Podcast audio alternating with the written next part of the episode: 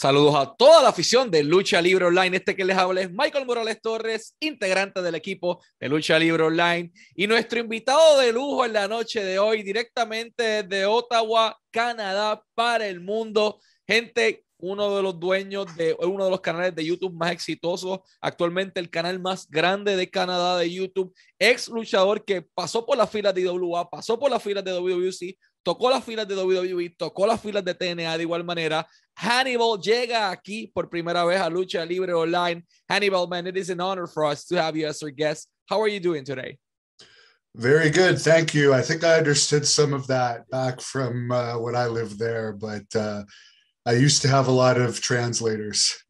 Yeah, that, that definitely helps. Uh, let's start by that. I mean, you have a beginning in your career, but I want to touch that first. Like, you wrestle in Puerto Rico. So how does a 6'4", uh, almost 300 pounds Canadian ended up living in one of the uh, roughest place on earth while doing what he did for a living, which is wrestling? Uh, I actually loved it there overall. Uh, what happened was Bushwhacker Luke was one of the bookers, and he's the one that brought me over, and he actually gave me the name Hannibal when I came to Puerto Rico.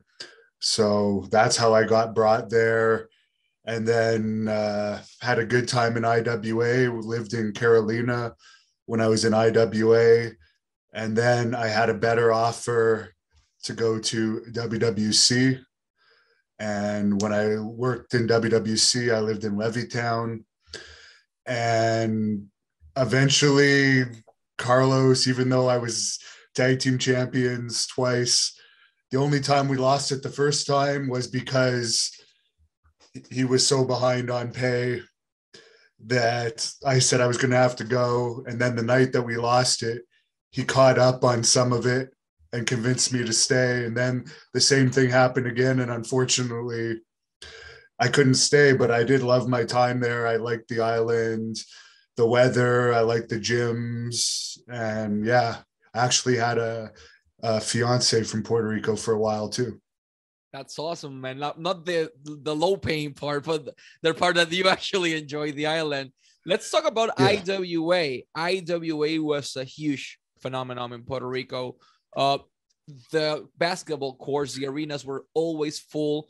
People were, man, they were hardcore. Like back in the 80s when people threw D batteries or spark plugs or everything, they did that as well on IWA. So, what do you recall of your experience working with Savio, with Miguel Perez, with Castillo, with Bushwhacker Luke, Dutch Mantell, among many others? Yeah, and Invader was there too. It was good. I had I never had any issues in IWA. Uh, I remember uh, feuding with uh, Ricky Banderas, which was pretty cool, and then Thunder and Lightning when I was tag team with Mr. Big. Uh, the arenas were packed at that time. It was 2005. It was before things started to fall. Uh, the fans were really loud. They reacted to everything. Yeah, they you were hated. I remember when I was would go to malls and stuff, getting weird looks, and some people like looked afraid and stuff. But it was it was a good experience overall in, IWA. They were they were honest people, but I was working out at the same gym that uh, Eddie Colon trained at at the time in Orlando, Colon. So I was friends with them the whole time I was in IWA. I was actually better friends. I would say the difference between IWA and WWC, the dressing room was not as close in IWA. Maybe that's because there was never any pay issues. I don't know but it seemed like in IWA, like everyone was more business, where WWC, everyone was friends. So that was the main difference I noticed. But IWA was great. Nothing negative to say about my time there. I enjoyed it all. It was a lot of fun you had the opportunity, as mentioned previously in this interview, to go to the other side, which is uh, known as the University of Pro Wrestling in Puerto Rico, WWC, and work for Carlos Colon Sr. as well as Victor Jovica.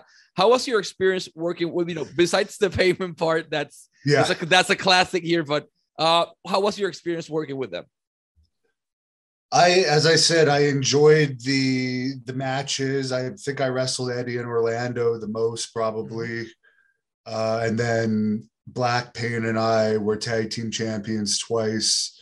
We again, Thunder and Lightning came over and we feuded with them a lot of the time. I I liked it. I the crowds weren't quite as good as IWA by that time.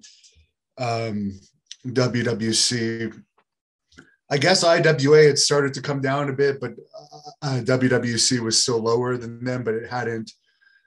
It's it was still pretty good for the big shows. I remember they did the the Carolina uh, basketball court there a couple times. We had pretty good crowds. Yeah, and in Bayamon, a bunch of the times it was full. Not every single time like IWA, but the crowds were good. Um, I've I have nothing really bad. The, it was frustrating because I liked it there so much, but unfortunately, you need money to survive. But other than that, I liked it. Uh, we even went to the Dominican once with WWC. Uh, that that was a bad experience. they uh, on the way over there for some reason they didn't have us in the main cabins they had us in like the workers cabins where there was no air conditioning and like there there was no like real way to get food or water. So i remember everyone was really mad by the time they got to the dominican because the trip there was terrible. And then the the crowd that they had there they were expecting it to be huge. And i think they only had about 400 people. But the way back they did have us in the real cabins at least. But i just remember the trip there was brutal. How was working with a giant like black pain he eventually went to wwe but you had the opportunity to conquer the tag team titles i believe two times in wwc yeah. with him how was working with him and bonding with him in the wrestling industry uh, it was interesting because at that time he didn't speak any English. I know he speaks it now, but I would still say he's my best tag team partner uh, I ever had, and I, I liked that tag team. I actually think if they had brought that team to WWE, we could have been a force in the WWE, but for whatever reason, that didn't happen. He got signed later and we'll talk about my thing later. But I think if they had brought us together, that would have been a great team that would have got over because he was the monster. I was big too, but I could still take the bumps and and like do some stuff that he couldn't do at whatever size he is. I don't I forget if he's six six, six seven, well over 300 pounds. But I thought it was a good team, and I think Chaparro was managing us for most of that, and uh, he, he worked as a good manager. Um, and yeah, I enjoyed the the matches with Thunder and Lightning. I always liked uh, being in the ring with them. Let's talk about WWE as well. You had the opportunity to work with them. I believe you signed a contract with Deep South Wrestling, which we I've heard the good, the bad, and the ugly of this uh, territory. Some people liked it, some people didn't. Uh, let's talk a little bit about your experience working with WWE. Who approached you initially, and how you got to the company? Actually, Deep South was still when I was in WWC. Um, I was how I initially got into it was 2004. They started bringing me back for tryout matches. This was before they really did the tryouts like they do now. That you would you'd be sent backstage. Some days they'd bring you in and you'd be paid, but you wouldn't do anything. And other days you would get matches. So I did get matches against Eugene and Heidenreich. And then at one point, it was suggested to me to do a tryout with Deep South and wrestle there without a contract. So when I was living in Puerto Rico, I went there for a month, passed the tryout, and just wrestled there without a contract uh, for a month, but because I wasn't getting paid, I couldn't keep that up. And there was a lot, there was weird stuff going on there. Then I've told the the story a bunch of times with that that incident with uh, Luke Gallows and Zack Ryder, where uh, Gallows was naked in the ring and Bill DeMott was holding the the jelly donuts on Zack Ryder's face, getting uh, Gallows to like crush the donuts on his face, and and Gallows only had his hand like this on his dick to cover it, and everyone was watching. And it was around that time I'm like, uh, I don't think I'm going to learn anything further here. I miss Puerto Rico. I'm just going to go back to Puerto Rico. And then it was after I was done in Puerto Rico that I actually was brought for a week long tryout when they started doing those. And I was signed from that. But unfortunately, when I actually was signed to my real contract, that is when I found out at that time, I've been cured since that I had Hep C. So not only did I find out that I had it, but I also found out at the same time I lost my contract, which at that point I had been wrestling for eight years. And like as as you said, I wrestled in uh, Puerto Rico, Canada, the United Kingdom. I had paid my dues. I, I hadn't really made any money, so it was like my world fell apart at that point. But I eventually got cured, and uh, thank God I was able to get cured. And it was found uh, in court in both Canada and the U.S. that that was given to me by Abdullah the butcher, cutting me with an infected razor blade. He had known he had had it for about ten years, and he didn't have my permission to cut me with a razor blade and because I was bleeding from myself, I was already bleeding. He just did it because he felt like it. So he cut himself and then he cut me with the same blade. And we actually got it on tape. That was one of the things that that helped us win in court. We both had the same type of Hep C. Uh, we got it on tape, and it's proven to be spread by sharing razor blades. It's never been, it is possible if two people are bleeding in a match, but blood is flowing outwards. The cuts usually aren't that big, but a razor blade sharing, just like needle sharing, is like one of the main ways of catching it. But even then, he was found guilty of negligence, assault, and battery. Negligence because he knew he had this disease and he kept wrestling in bloody matches and whether whether he knows he has it or not, sharing a razor blade, you don't have to be a rocket scientist to know that that's dangerous. And assault because he cut me without uh, permission and battery because it caused me harm. So we won. He never paid a cent out of it. Uh, the problem was we won in Canada first. Uh, and then it took two years to get the judgment endorsed in the US and in that time he transferred properties which is actually called fraudulent conveyance so now there's there's there's still an ongoing legal situation against him and the people that he fraudulently uh, transferred the properties to. Because once you lose a court case you can't just transfer your properties. But sadly it all costs money and like i probably won't ever end up with anything. And the only thing I did out of that was set the record straight, which I guess is worth it. But my legal fees cost me so much over the years.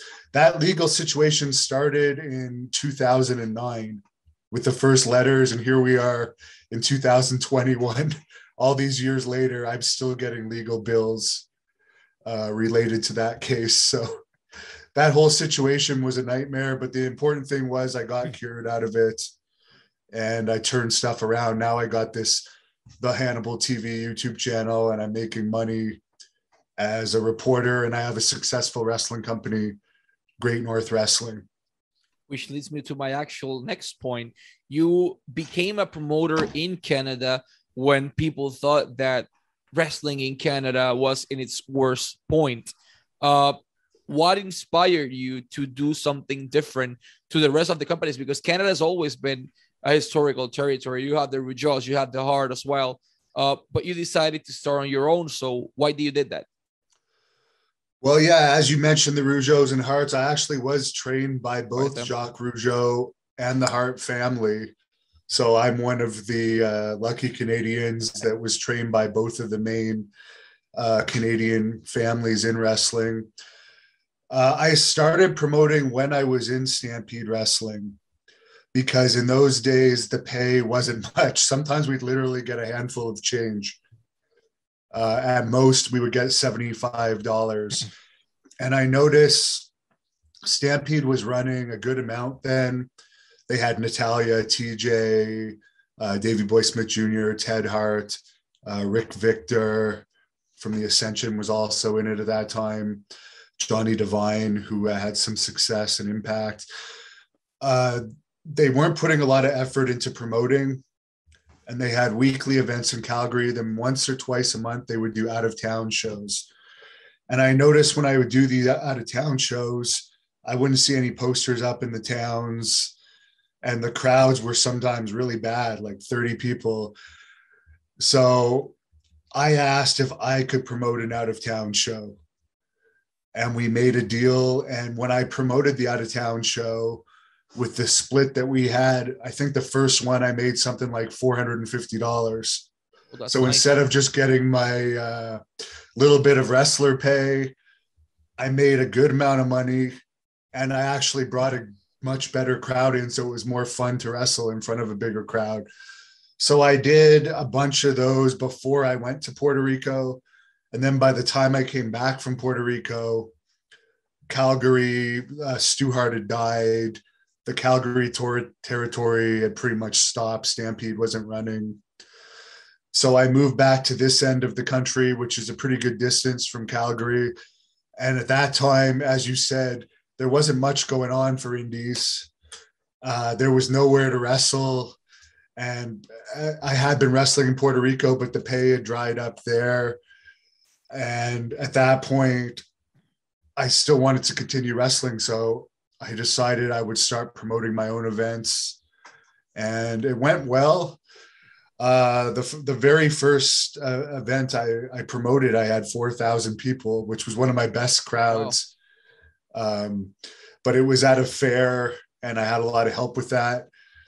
Uh, and then it just went on from there, uh, doing my own events learned some lessons along the way, uh, but it's been successful overall. We've had so many wrestling stars come through Great North Wrestling, Sid, Nash, Terry Funk, uh, Savio has been here, Carlito has been here, uh, Gangrel, uh, Kamala, so many. The, li- the list is huge. Demolition, uh, Jim Neidhart's, uh, Greg Valentine, Koko B. Uh, the Honky Tonk Man. Too many to even remember. Tommy Dreamer, uh, Al Snow. So we've been pretty good, and so we've been running since 2007 now. The COVID situation is still pretty strict here. I know it's pretty strict in Puerto Rico too, where it's really difficult um, to promote events right now. We've tried to promote one a few months or last month, but they added a ton of restrictions, and it, I'm not going to do it again until they ease up restrictions. Man, but we uh, will be back. Where can people follow the contact of your wrestling company? I believe it is called Great North Wrestling, correct? Yeah, it's called Great North Wrestling, and we post all of our uh, events on our The Hannibal TV Facebook uh, page now, which is at the Hannibal TV and YouTube channel. But if you go to thehannibaltv.com, it's all the links of where you could follow us on Instagram at the Hannibal TV, uh, Facebook, and YouTube. But YouTube is the best way to keep up with everything. But recently, recently, as popular as we are on YouTube, we got about 200 million video views on YouTube now. Uh, recently on Facebook, we've been getting more views on some videos than YouTube for whatever reason. So now I'm starting to post pretty much all of our videos on Facebook as well for that reason. But but I'm I'm really grateful to have the YouTube channel. Just a regular person that was like a bouncer and personal trainer, uh, as well as a wrestler. So it's not like I have any uh, extensive video editing background. Let's talk about that, man. You created your own uh, journalism empire your way. Like you didn't have help help from anyone. you created your own thing. Now you have over 290,000 subscribers along in YouTube. You have a lot of followers as well on Facebook. You have your following base on Instagram, Twitter. You're basically everywhere, your own website. What inspired you to do a change in your life and create your own project? Well, I had been working with other videographers. I think my dog, who's in a lot of my videos, wants to say hello to you. hello. But uh, I had been working with other video people in the past and airing my content on their channels. And in 2013, one guy that I had been working with, I had recorded uh, actually three shoot interviews.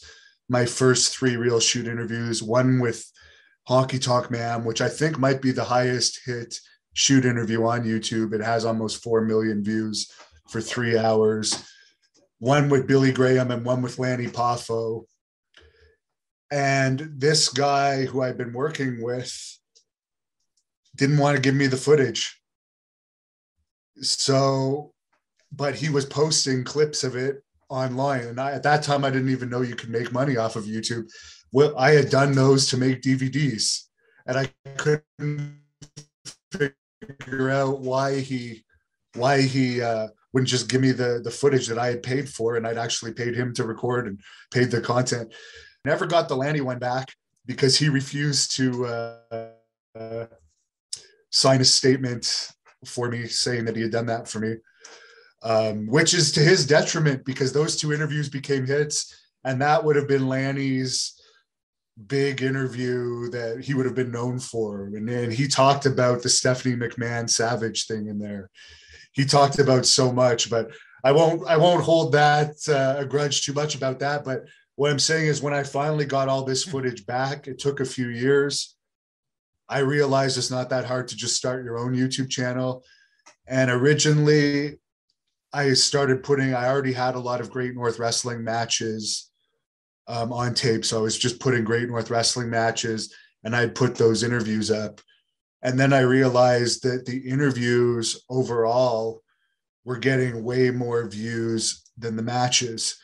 So I decided, okay, every time I do a match, I'm going to make a point of doing interviews with the person. Yeah. And uh, oh, by the way, one guy I forgot to do that with was AJ Styles, who I'll just throw out here. I pinned him two times in one night for anyone that doesn't know that when he was New Japan champion.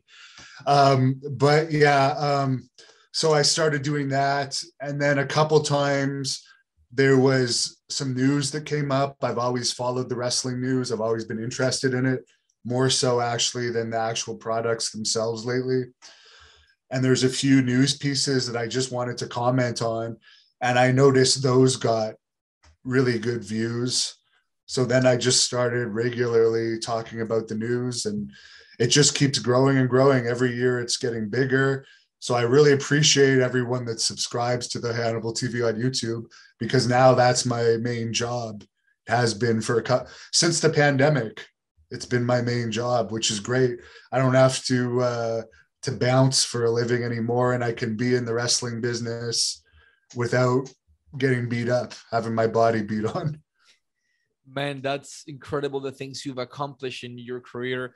Uh, before we go to our last question, I want to say something in Spanish as well. Pueden seguir a Hannibal en todas sus redes sociales en un solo lugar, TheHannibalTV.com, TheHannibalTV.com. Ahí pueden encontrar el canal de YouTube que es The Hannibal TV. Lo pueden encontrar también el Facebook que es The Hannibal TV, Instagram como at TV y Twitter de igual forma aparece como The Hannibal TV. Lo pueden buscar todo ahí. Tiene shoot interviews, tiene videos de lucha, derrotó a AJ Styles dos veces en la misma noche cuando era el campeón, tenía Pamper Wrestling, o sea, hay mucho pietaje que es oro puro. Échenle un ojo al canal, está excelente. Man, before we go to our last question, I wanted to thank you so much for your time, for the conversation. Last but not least, you've accomplished many things in your career, both inside the ring and outside the ring. Do you feel happy or accomplished with what you've got so far in your career? Do you felt that you needed to accomplish something more? Like, do you feel happy knowing that you were, you know, the kid, the Canadian kid that started watching wrestling at a young age, that got trained by the Harts and the Rougeaus? Like, once you saw that, great. Well, once you see that kid and you see the human you are today, do you feel happy with what you accomplished inside the industry? Yes, for for a long time, I was really uh, after that whole uh, contract getting rescinded and that whole Abdullah thing. I was really depressed because, like, my dream had always been to, to be a wrestler, and and now I've found that I can be just as happy doing this in the wrestling industry as wrestling. Like if I finish a good interview, I know that you probably get this feeling sometimes too.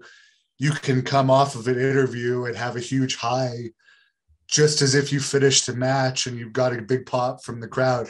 Like if you interview uh, someone you really looked up to, and that's another point. Like I get to talk to people that I grew up idolizing as my job. So how many people can say that? and not only that, I'm now branching into uh, MMA interviews and boxing interviews and UFO related interviews because I'm really interested in those domains. So my mind is more open now uh, than when I was younger, when it was just I want to wrestle and and I'm not going to settle for anything but wrestling. I was I was on that type of mentality, and I'm glad I've I have this opportunity to do this now because it's very satisfying.